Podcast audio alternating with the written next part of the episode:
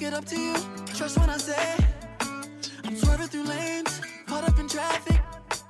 I left you a rose on top of the mattress. 嗨，各位同学，大家早上好，我是姚老师，欢迎大家来到今天这一期的英语口语每日养成。今天的话呢，我们来学习这样一段话 Give me a break. She serves underhand, for God's sake. ：Give me a break. She serves underhand for God's sake. Give me a break. She serves on her hand for God's sake. 得了吧，我了个神呢！他还下手发球呢。意思呢就是说，这个人他的网球技术呢还非常的初级，是个菜鸟。Give me a break.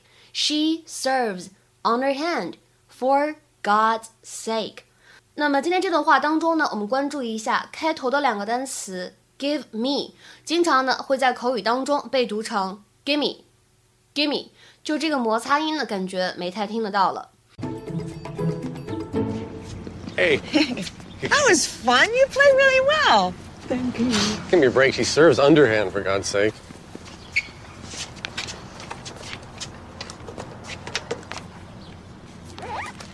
What's your problem? Excuse me? Hey, do you have any bottled water over there? Because uh, my electrolytes get all wacky when I sweat. She's your wife. How can you talk about her like that? Let me tell you what St. Alyssa is saying with that phony smile plastered on her face. Move your ass, Dennis. Nice love handles, Dennis. Try switching your deodorant, Dennis. All right, enough. If you've got issues with your wife, tell her. We're in counseling. Yeah, well, it's not working too well if you have to unload on a perfect stranger, is it? If you're unhappy in your marriage, do something instead of just complaining, because frankly, I don't want to hear it. Hey, they're trade partners. Great! Thanks. I'll play with you.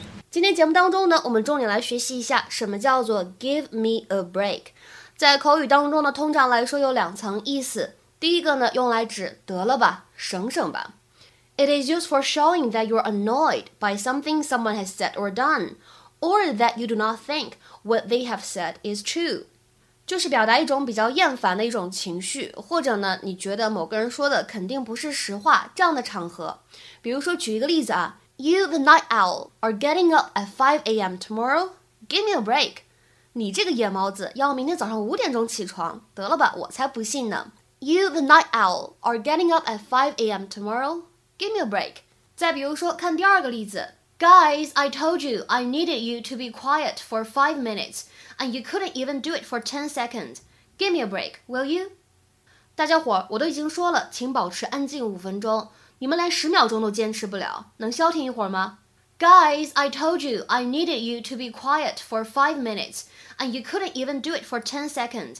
Give me a break, will you?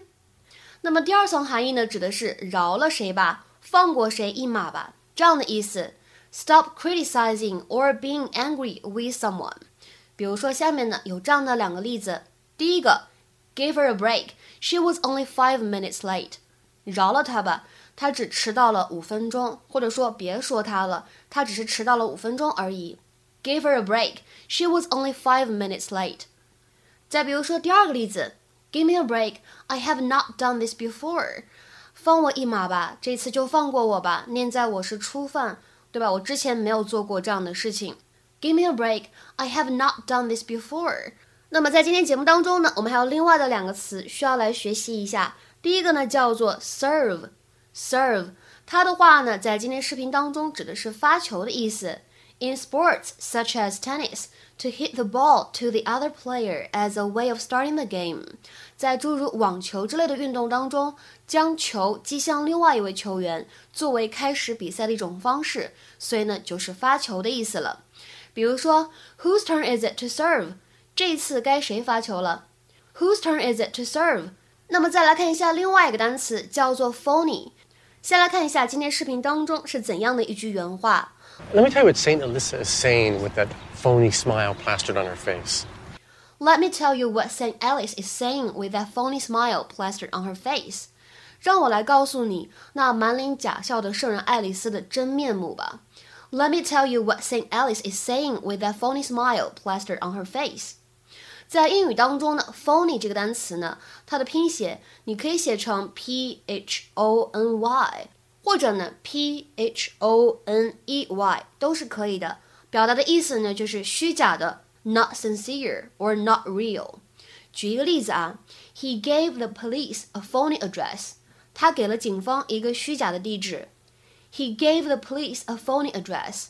那么今天的话呢，请各位同学尝试翻译下面这样一个句子，并留言在文章的留言区。Don't criticize him so much. He's doing the best he can. Why don't you give him a break? Don't criticize him so much. He's doing the best he can. Why don't you give him a break? 这段话应该是一个什么样的含义呢？期待各位同学的踊跃发言。我们今天节目呢就先讲到这里，拜拜。